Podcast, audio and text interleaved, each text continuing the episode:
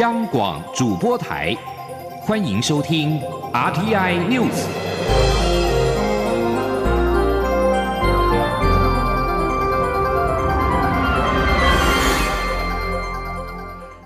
各位好，欢迎收听这节央广主播台提供给您的 RTI News，我是陈子华。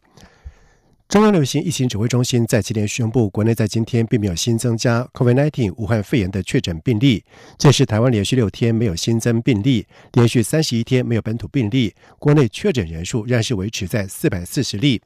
而指挥中心指挥官陈时中也特别感谢国人愿意配合防疫，才让台湾有目前的防疫成绩。而随着国内的疫情逐渐的趋缓，松绑各行各业的防疫管制也成为了讨论的焦点。陈时中强调，只要民众把防疫新生活内化的越好，社会就会更加开放。记者肖兆平的报道。国内疫情趋缓，包含体育艺文赛事。室内外活动人数限制等都陆续松绑规定，交通部也规划防疫旅游方案，让下一步开放旅游时，各项观光活动都能够达到中央流行疫情指挥中心的防疫标准。十三号出席指挥中心记者会的交通部长林佳龙表示，他们有跟旅游相关的工会或旅行社合作，预计五月底六月初就会有第一个防疫旅游彩。线团，这不仅是为了建立防疫指引，也能同时培训观光人才。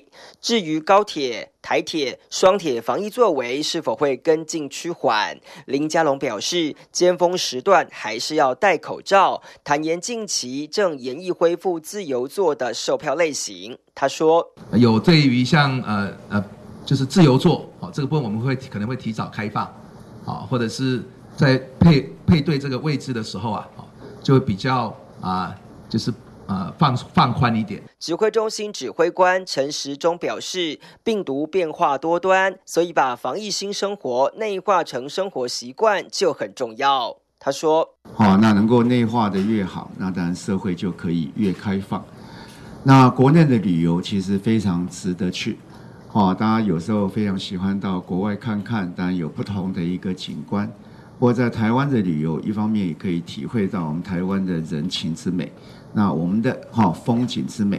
好，其实大家如果细细品味，其实也不输国外。除了旅游业开机暖身，酒店舞厅何时全面复业也备受关注。陈时中表示，当时因为社区情况紧张，所以才会要求全面停业，并请地方政府落实稽查。如今则是要求能做到指引才能复业的有条件解禁，这也有赖地方负责监督。如果地方对个案还有疑义，都可以提出讨论。中央广播电台记者肖兆平采访报道。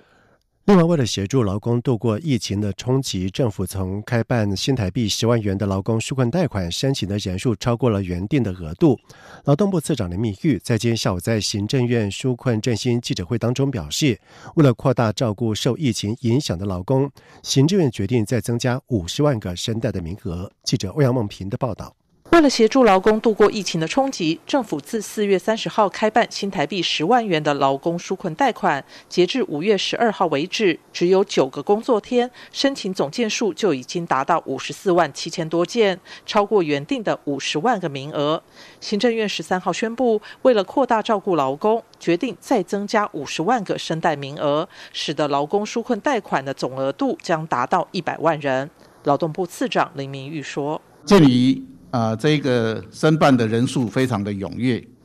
在行政院纾困平台的协助之下，劳动部今天再次的提案，我们继续加码五十万个名额，供给劳工朋友来做紧急的周转之用。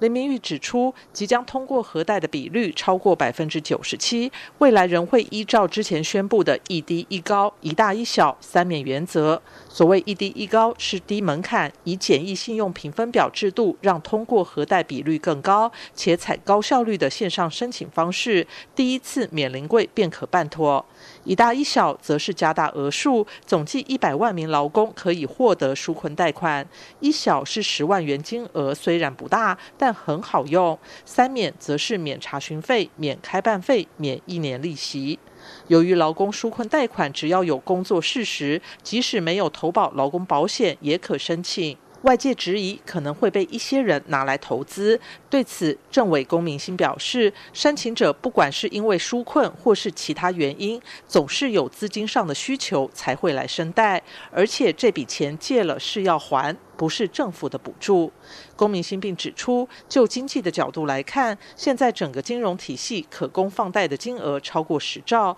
如果能透过这种方式让整个金流活络起来，对整体经济也会有很大的帮助。政府也会在信用上把关，如果信用平等很差，也不会同意其申请。中央广播电台记者欧阳梦平在台北采访报道。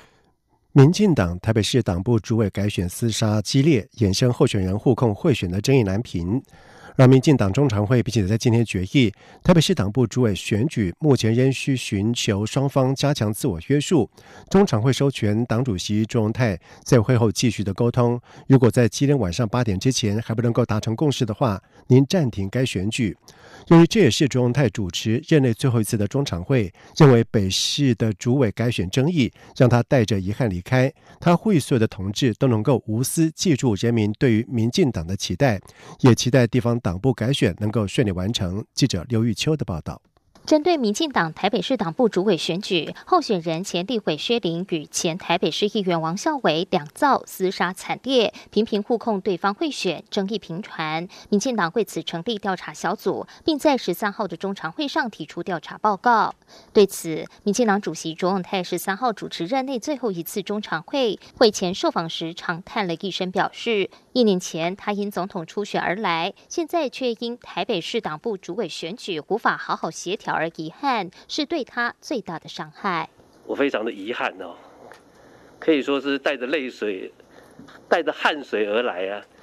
带着遗憾的离开啊，这点对我来讲是最大的一个伤害啊。卓荣泰也以美国开国总统华盛顿处理内部政权危机一段话为例，强调伟大改革的最后阶段否定自己的无私，不但是对美德的背叛，也将导致原本可获得国人崇敬荣耀蒙上污点。卓荣泰呼吁所有同志勿忘人民的期待，事情终有转圜，输赢只是一时，盼大家心平气和。卓荣泰并说，党中央调查小组马不停蹄的召开了三次会议，也与双方当事人分别深入恳谈。他尊重调查小组的报告，也希望五二四的改选顺利完成。中央广播电台记者刘秋采访报道。而另外一方面，蔡英文总统将在五二零展开第二任总统的任期。而在蔡总统就职之前，传出了独派酝酿部署特赦前总统陈水扁，让赦扁的议题是在先议题。对此，朱荣泰表示，这有助于社会的和解，大家对于政治力量的平衡。他鼓励未来总统朝这个方向更多讨论。而至于有传闻说，朱文泰可能会接任考试院副院长。或者是行政院副院长朱文泰表示，最近有些传闻，他打赌绝对是错的。另外，国民党主席江启臣在今天在中常会当中表示，目前疫情尚未落幕，也正值蔡英文总统连任之际，民进党立委却联手呼吁罢免高雄市长韩国瑜，民进党中央甚至组成专案小组来应应。他批评蔡总统自失立场跟高度，并且强调。国民党会全力支持韩国瑜施政，配合高雄市政府的应对节奏。记者刘品希的报道。罢韩投票将于六月六号举行。国民党主席江启臣十三号下午在中常会中发表公开谈话，他表示，疫情尚未完全落幕，又正值蔡英文总统第二任任期开始之际，本应该是朝野共同展现政治高度、合作对话、齐心为国家发展寻求出路的最佳时机。但民进党立委不但联手呼吁罢免高雄市长韩国瑜，民进党中央甚至组成专案小组，企图激。化对立声量，民进党以政党的力量操作罢韩，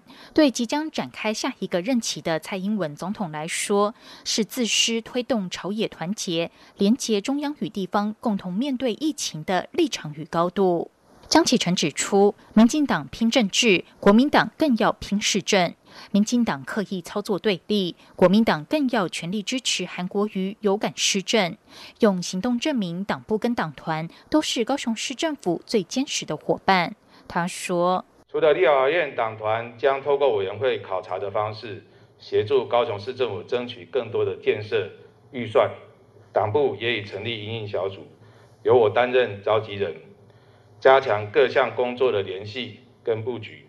与高雄市政府密切合作。江启臣强调，对手越是激化，我们越要理性面对。对手越是刻意挑衅，我们越要谨慎应应。国民党不会掉入被分化的陷阱。国民党要重申，面对罢韩的挑战，我们没有超前部署的空间。面对罢韩，国民党只有一个目标，就是与高雄市政府一起并肩努力，继续为高雄市的建设打拼，期待可以重新赢回高雄市民的热情与信任。央广记者刘聘熙在台北的采访报道。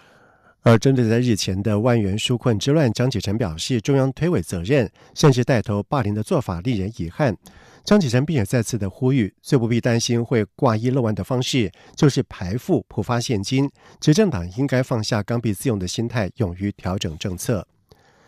在外电消息方面，因为爆发武汉肺炎 （COVID-19） 本土群聚疫情，中国吉林省吉林市在今天早上宣布，比照疫情高风险地区，即日起全面实施封闭管理，严防人员随意出入。吉林市辖下的舒兰市在七号的时候爆发了首例本土的确诊病例以来，截止到今天早上八点，吉林市累计本土确诊的病例有二十一例。而根据吉林市卫健委官网的通报，前往外地人员必须要持四十八小时之内自费核酸检测阴性报告，并且严格自我隔离之后才能够登记出城。另外，武汉时隔三十六天之后再度爆发疫情。东西湖区长青街三米小区在九号跟十号新增 COVID-19 的确诊病例六例。根据报道指出，三米小区是属于老旧的小区，租户众多。目前统计，小区内共有八百七十户，有两千一百零五人。与六例确诊病人相关的密切的接触者共有一百二十多人，已经全部集中隔离。同时，启动了大规模的病毒免费核酸检测。目前检测的人数大约有七万人，检测的结果正在逐步的出炉当中。日本从四月十六号扩及全境的紧急事态宣言期间，原则上在三十一号届满。而有鉴于多数地区已经没有新增的病例，日本政府有意让非特定警戒的三十四县以及属于特定警戒的几个县，从十四号开始先行解禁。日本境内的 COVID-19 的疫情延烧，日本政府四月七号跟十六号分两波公布了紧急事态宣言，境内四十七个。都道府县都是实施的对象，期限到五月六号为止。但是基于境内疫情的延烧，有必要持续减少人际接触，在五月四号正式决定延长到月底。而日本政府有意在十四号解除特定警戒都道府县的部分地区，以及非属特定警戒的另外三十四县紧急事态宣言，配合宣言解禁，也提出了修正基本阴影方针草案。而日本政府将在十四号举行专家会议以及咨询委员会，再做出最后的决定的决定。而政府高层官员在十二号已经向执政党干部透露，三四线以及慈城、赤埔都有可能在十四号解禁。而日本政府在十四号做出首波解禁的决定之后，预计在一个礼拜的二十一号也会再度公布第二波的解禁地区。但是，一旦某地区的疫情有死灰复燃的征兆的时候，也将再度被纳入紧急事态宣言的对象。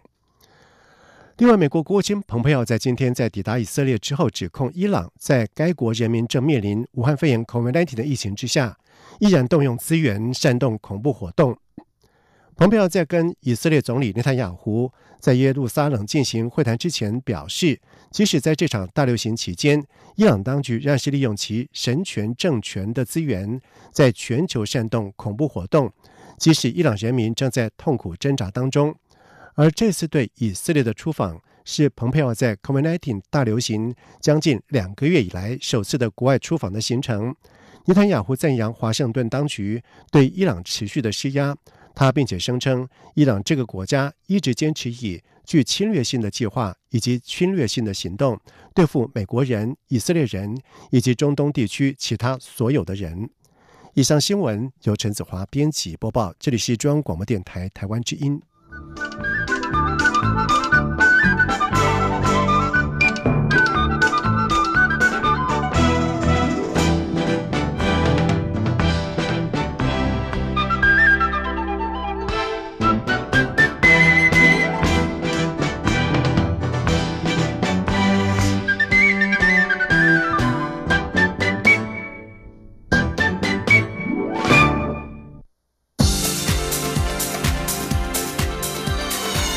这里是中央广播电台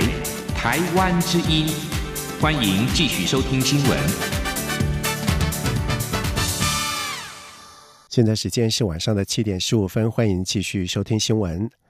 立法院交通教育及文化委员会在今天联席审查国家通讯传播委员会 NCC 五名新任的委员名单。在历经了六个多小时的质询之后，提名人包括有 NCC 代理主任委员陈耀祥、主任秘书肖启宏、前副主委翁伯宗，以及台大教授林立云、台师大教授王维清等五人，终于全数出审过关。记者吴丽君的报道。NCC 委员会即将于七月底换届，行政院提名 NCC 代主委陈耀祥、前副主委翁博宗、主秘肖其宏以及台大新闻所教授林丽云、台师大大传所教授王维京等五人为委员，并由陈耀祥征除为主委，翁博宗回锅担任副主委。结果五位准委员十三号在立法院联席审查时，纷纷被朝野立委邀。求针对不同的议题表态。立委何心纯质疑林丽云曾发文肯定台大学子在太阳花学运时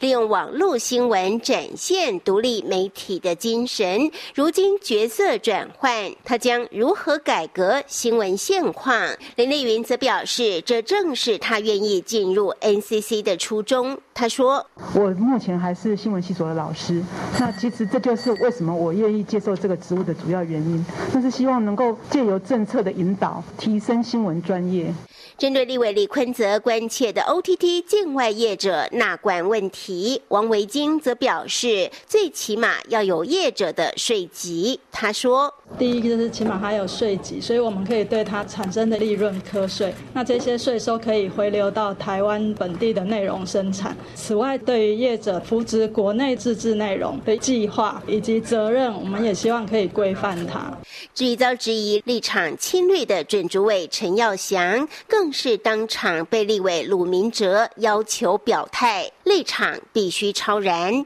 陈耀祥说：“以前我是一个大学教授，对于社会上的政策当然有个人的立场跟想法，但是作为一个主任委员来讲，我本来就是要依照组织法，做一个独立机关去独立行使职权。”最后，在历经五十八名立委登记发言，四十多位立委轮番上台质询后，终于在下午四点。十二分，由交委会召集委员李坤泽宣布审查完卷全数无异议通过，提报院会公决。中央广播电台记者吴丽君在台北采访报道。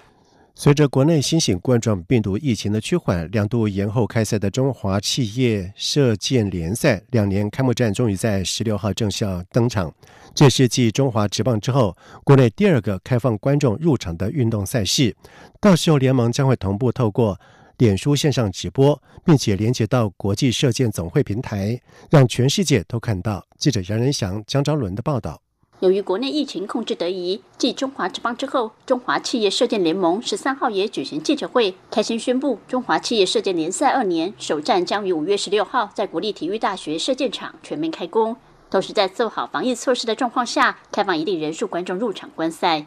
对于联赛终于能够顺利开打，中华奥运队选手雷千莹非常期待。雷千莹说。很开心啊，因为我们终于就是过了这么久，然后可以再重新回到比赛场上。那当然，首先也是要先感谢，就是我们国内的防疫人员以及 我们国内的，就是全国人民一起守护这个呃，就是防疫工作都做得很好，所以我们才可以 这么幸福的有这个机会，能够就是有这个企业联赛可以开始打这样子。为了让更多人欣赏到射箭赛事，联盟也安排线上直播，让国内外射箭爱好者都能看得到。射箭选手邓宇成说：“当然算蛮开心的吧，就有点像是台湾有点渐渐就国际都看得到我们的比赛这样子，然后可能我们的实力在国际上也算本来就很前面，然后本来是曝光度不高，然后现在就变得更好。”由于疫情，二零二零东京奥运被迫延期一年。目前许多国家选手想要正常训练也面临难题。相较之下，台湾仍有企业联赛可以进行，选手们都希望可以把握机会，透过实战持续提升战力。中国电台记者杨瑞祥、张超伦台北采访报道。毕业季即将来临，但是受到了疫情的冲击，无薪假的人数是不断的飙升，是不是会冲击到新鲜人的就业？对此，人力银行在今天公布的调查指出，大约有三成八的企业调整征才的计划，但是然有六成二的企业不受到影响。不过，新鲜人起薪有微幅下滑的趋势。记者郑祥云、杨文军的报道。受到疫情冲击，无薪假人数及家数不断飙升。但人力银行在回收七百六十份有效问卷后公布的调查指出，有六成二企业征才计划不受影响，且有过半企业欢迎新鲜人加入，但仍有三成八企业调整征才计划，最主要原因是想延后征才。调查也发现，企业对整体新鲜人的平均给薪为两万八千一百零六元，较上次的调查微幅下降。其中又以大学毕业的新鲜人受到的影响最大。一人力银行媒体中心总经理何启胜说：“薪资是下滑了零点六个百分点，不过仍然还是维持在呃将近两万八千块钱之谱，这个跟平均的这个数字来说，其实是相近的。”此外，往年这段时间，各大专院校都会举办联合征才，但受到疫情冲击，纷纷取消。不少企业都改成以线上招募的方式求才。台北商业大学校长张瑞雄就指出，为应应线上征才及远距面试等求职转变，学校也提供相关训练。他说：“会在校内会透过很多机会让他。”可以熟悉这种视讯的东西，像我们现在视讯上课啊、视讯的活动啊等等，就会比较多一点，让他熟悉这种未来这种，呃，透过有网络来面试的这种趋势。那另外，我们也强调，他即使是在网络面试，他的仪容、他的仪态也是要跟你。亲自去面试都是一样的，这样子。人力银行也提醒新鲜人留意网络征才的陷阱，像是这位刚毕业一年的吕小姐就说，当时看到每天工作八小时、有制服、领固定月薪的广告，就去应征。面试时才发现职缺是酒店小姐，呼吁新鲜人一定要透过正常管道去应征工作。中央广播电台记者郑祥云、杨文君在台北的采访报道。迎接五二零总统就职典礼，中华文化总会在今天宣布，当天晚上八点开始将策划一场“用爱画个曲线”的线上演唱会，将接力方式开唱，从台北圆山大饭店开唱，继续为台东铁花村、高雄港、台中乐成宫，最后回到总统府前广场，在台湾炫时中画出一个零，向前线的防疫人员、口罩国家队以及台湾每一位努力防疫的国民致敬。参与的卡司可以说是相当的强，包括有第三十届金曲奖歌王溜王，以及南瓜金曲第二十二届最佳原住民专辑奖、第二十七届最佳年度歌曲奖的舒米恩、原住民歌后纪晓君和灭火器乐团等等，陪着歌迷朋友在沃林的夜晚一起线上唱起来。文化总会副秘书长李厚庆表示，在全球遭受武汉疫情肆虐的这个时候，这场演唱会别具意义，因为台湾是世界少数能够维持基本正常生活，而且超过一个月本土案例零确诊的国家。文总将会邀请在各自岗位上努力的百工百业一同入境，拍摄他们日常生活影片，预计在演唱会当中播出，来表达对防疫人员的感谢。在外电消息方面，来自全球各地的三百多位的国会议员在今天联合呼吁国际货币基金 （IMF） 跟世界银行，在因武汉肺炎 （COVID-19） 大流行上，应该取消全国的债务，并且增加资金挹注，避免全球经济的崩溃。这项倡议是由美国前总统参选人参议员桑德斯以及明尼苏达州众议员欧马共同发起的。而根据约翰霍普金斯大学最新的统计科维拉廷。大流行已经在全球夺走超过二十九万人的生命，到现在累计确诊案例超过了四百二十六万例。IMF 总裁乔治·艾娃表示，开发中国家将需要超过二点五兆美元的资金来度过这个难关。桑德斯并且表示，取消最穷国家的债务是世界银行、国际货币基金以及其他国际金融机构至少可以采取的行动，以防止难以想象的贫困、饥饿以及疾病的增长，威胁到数以任民的生命。而世界银行已经表示，将考虑扩大对最贫穷国家的支持，但是也警告说，免除债务可能会损害世银的信用平等，并且削弱世银向成员国提供低成本贷款的能力。另外，根据路透社今天看到的一份文件报告指出，欧盟执行委员会已经就允许恢复观光定出了准则，让民众得以在未来几个月的时候，即使在武汉肺炎 （COVID-19） 疫情大流行之下，依然可以安全的入住旅馆、到餐厅用餐，或者是前往海滩。同时，报道指出，执委会也希望欧盟各国政府将个人因素列入考虑，让民众可以前往不同的欧盟国家探访亲友。报道指出，欧盟执委会也将提议对前往申根区二十六国的非必要旅行限制应该延长三十天，一直到六月十五号。接下来进行今天的前进新南向。前进新南向。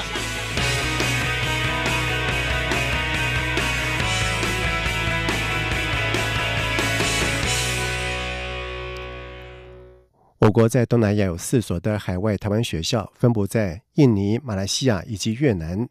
教育部表示，在这段防疫期间，四所学校都必须遵守当地政府的停课规定，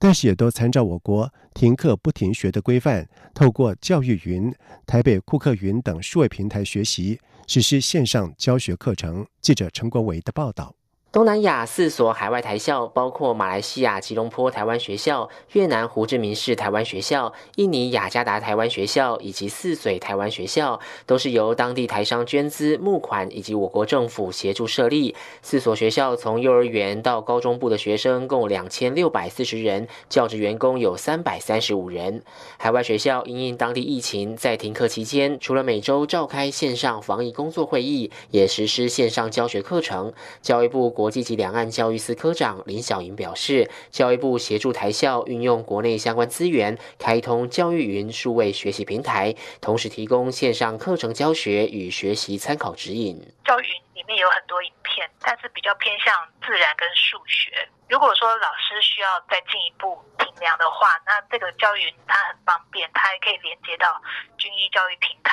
军医教育平台它里面有一些基本的一些检测跟评量，可以评量刚刚所看到影片里面的一些教学的内容，所以老师运用这个线上的这个教学很方便。林小莹说：“海外台校参照教育部停课不停学的宣誓，整合十二年国教课纲各领域课程和结束，订定线上教学课程表，并视学生学习情况进行调整。比如说，一个礼拜上八节的英文课，但是可能因为变成用透过网络的方式，所以他们可能会上到四节或五节课，然后一节课大概二十到三十分钟，但是前后都有老师他会提供一些，比如说影片要学生先看啦，或者后面的一些评量。”泗水台湾学校教师张少恒表示，像教育部的教育云线上教学便利包、台北库克云军医教育平台以及教科书文化专区等平台，都可以透过搜寻连接功能直接取用，专业又便捷，展现了台湾的教育优势。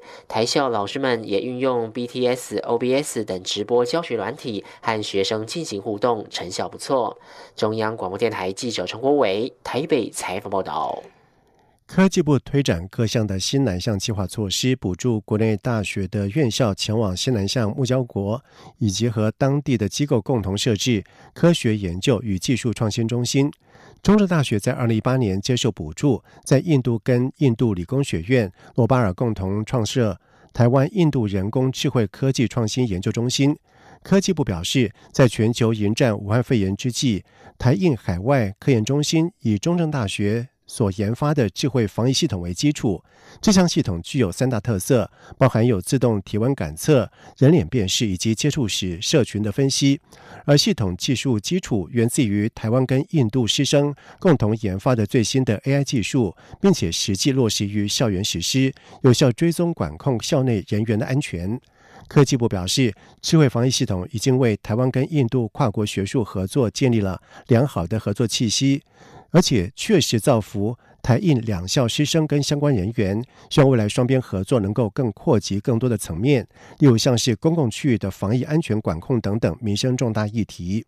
此外，中正大学社会责任团队也透过了制作竹醋液的教序，协助印度南亚竹基金会制作竹醋液等相关的制品，包含有防疫用的竹醋液、干洗手，这是台印双边合作的良好的典范。以上新闻由陈子华编辑播报，这里是中央广播电台台湾之音。